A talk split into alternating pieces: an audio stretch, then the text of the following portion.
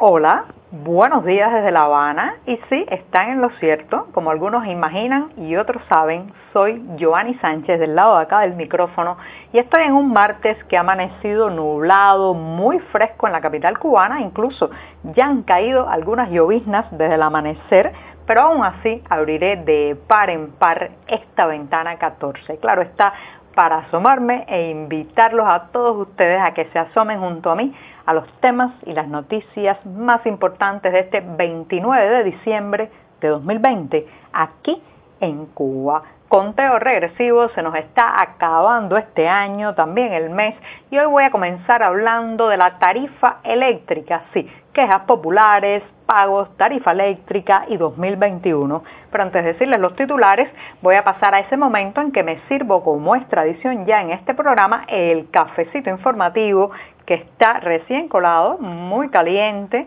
así que lo pongo en la taza. El clima va a ayudar a que se refresque durante unos segundos mientras les cuento los titulares del día. Les adelantaba que en un primer momento hablaría de las quejas populares que han forzado a reducir la subida de la tarifa eléctrica que se esperaba para el próximo enero de 2021. Sin embargo, trataré de reflexionar sobre este anuncio oficial si se trata de una victoria popular o de un truco o de un truco del régimen cubano. En un segundo momento, hora de recortar presupuesto. Por todas partes los funcionarios advierten que vienen recortes, que hay que hacer también disminuciones en algunos presupuestos y aquí van algunas propuestas de por dónde empezar. Sí, sería bueno, sería bueno comenzar a recortar por el dinero que se da para mantener la policía política en esta isla.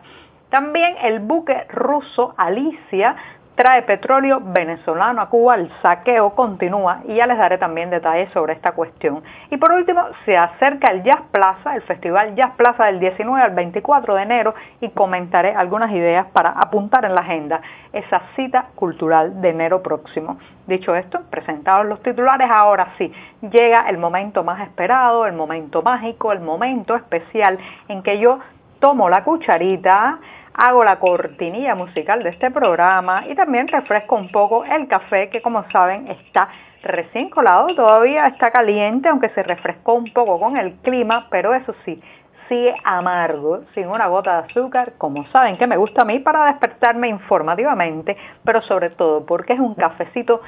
siempre, siempre necesario. Después de este buchito largo, muy necesario para comenzar la jornada informativa, pues los invito a las páginas del diario digital 14ymedio.com y allí podrán ampliar muchos de estos temas y la mayoría de las noticias. Ya sabes, si, si vive en Cuba y vio el noticiero estelar oficial anoche, ya sabrá dónde encontrarnos y sobre todo,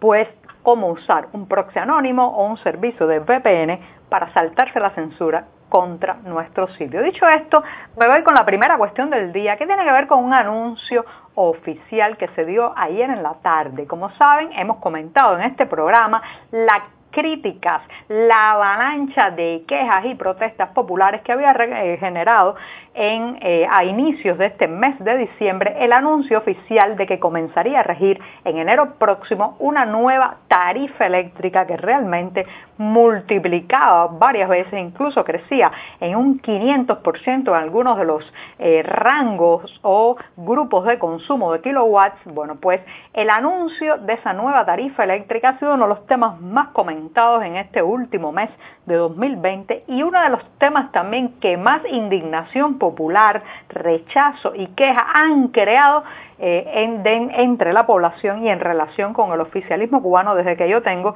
uso de razón o recuerdo de estas críticas, de estas protestas ciudadanas, al menos en las colas, lo que se dice a pie de calle, lo que se comenta en, en las familias, esta nueva tarifa eléctrica había sido realmente, reitero, indignante. Bueno, pues ayer eh, eh, aparecieron en la televisión oficial dos funcionarios, entre ellos Marino Murillo, que ustedes saben es conocido eh, extraoficialmente como el zar de las reformas económicas en Cuba, no sé qué reformas, pero así le dicen, que en realidad, bueno, es un jefe de la Comisión de Implementación y Desarrollo de los llamados lineamientos del Partido Comunista y también estuvo el ministro, el ministro relacionado con eh, bueno, todo lo que tiene que ver con energía y minas, Libán Arronte Cruz. Ambos funcionarios eh, pues participaron, reitero, en este programa televisivo para anunciar que debido a los reclamos masivos que han hecho la población, se ha disminuido el precio inicialmente aprobado eh, para las nuevas tarifas eléctricas, especialmente en los tramos de consumo de los clientes residenciales que gastan entre 250 y 500 kilowatts mensuales. Este echar hacia atrás, este recortar las abusivas tarifas que eh, pues se planeaban para enero próximo está generando muchas preguntas de si realmente el oficialismo escuchó a la gente, si realmente esto eh, se trata de un paso atrás, de un ceder terreno debido a las protestas populares o si se trata de un viejo truco de decir unas altas tarifas primero, después parecer que recortan, pero al final subir el precio en relación con los costos actuales y que ese nuevo costo pase con, de una manera más fácil, más tranquila, con menos impopularidad entre la gente. Bueno, eso nadie lo sabe a no ser por ahí arriba, ya saben que el poder en Cuba es muy difícil de descifrar y de explicar sus decisiones, pero lo que sí eh, me parece que sea un truco oficial o sea realmente un paso atrás debido a la presión popular, lo que sí me parece importante remarcar, señoras y señores, es que este ya no es el mismo pueblo de antes. Yo recuerdo cuando era niña, cuando era adolescente, todos los años pasados, aquí recuerdo muy pocos ejemplos, los podría contar con los dedos de una mano de momentos en que el oficialismo, la Plaza de la Revolución, el régimen cubano ha tenido que echar atrás una decisión y decirlo públicamente que ha sido así por las presiones populares y por las quejas populares. Recuerden hasta los abismos económicos y las decisiones voluntariosas y desacertadas que nos llevó Fidel Castro y todo eso se hizo además sin un mea culpa, sin una autocrítica, sin eh, reconocer nunca públicamente el escosor, la molestia que podía estar causando en la población. Por tanto, aquí ya se está estableciendo una dinámica. En los últimos meses hemos visto varias veces que se anuncia una medida con cierta dureza y después no se puede aplicar en toda su magnitud. Recuerden el tristemente célebre decreto ley 349 que regula la creación y la difusión artística. Por tanto, aquí ya hay una dinámica de presión en las calles, en las colas, como decía, desde la familia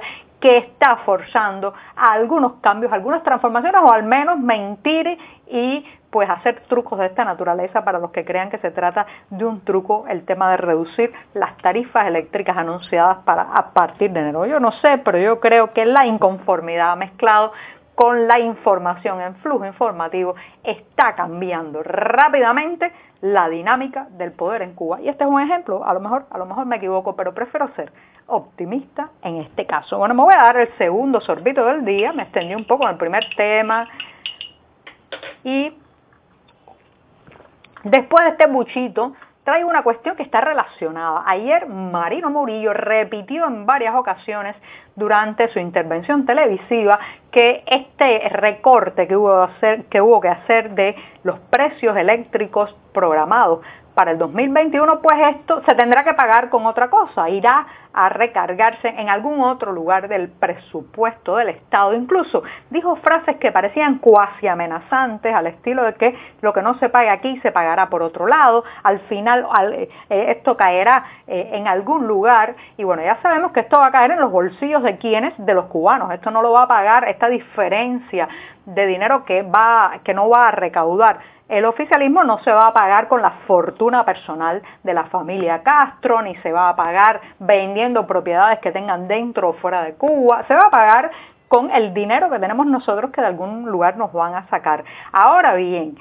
tantas amenazas de recortes de presupuesto, yo tengo algunas propuestas, siempre se pasa en la vida diciendo que desde la ciudadanía, desde la disidencia, desde el periodismo independiente no hay propuestas. Bueno, aquí va una clara, directa, recorten el presupuesto de la policía política en Cuba. ¿Se imaginan cuánto dinero se gasta en transportación, vigilancia, operativos, comunicaciones, alimentación, prebendas a esos policías políticos que se dedican a recortar el pensamiento y las libertades de los ciudadanos en esta isla? Empecemos por ahí, recortando el abultadísimo presupuesto de lo que también se conoce como seguridad del Estado, algunos le llaman G2, otros el aparato, el Armagedón, en fin, tiene muchos nombres en, Cuba, los segurosos. Si le recortamos, empezamos por recortar el presupuesto a la policía política, estoy segura que se recaudarían millones y millones de pesos en esta isla que ahora mismo se están dilapidando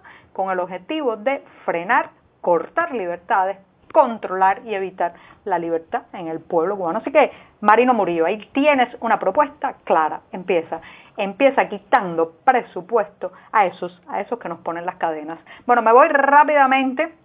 Otro tema que está también vinculado con ayer el ministro de Energías y Minas eh, reiteró varias veces que casi el 50% del combustible necesario para la generación eléctrica en Cuba pues tenía que venir desde el extranjero, incluso sugirió que venía de lejos, que bueno pues había que pagar altísimos fletes. Lo cierto es que el buque ruso eh, conocido, o sea, llamado Alicia, rebautizado como Alicia, eh, con bandera cubana, pero propiedad de una compañía rusa, reitero, se dirige este miércoles hacia la refinería, hacia una refinería venezolana para traer combustible a Cuba. El de Venezuela sigue por parte de esta isla. Este buque se une al Sandino que salió de Cienfuegos el pasado día 22 y que se dirige también hacia Puerto Venezolano. Este, este buque Alicia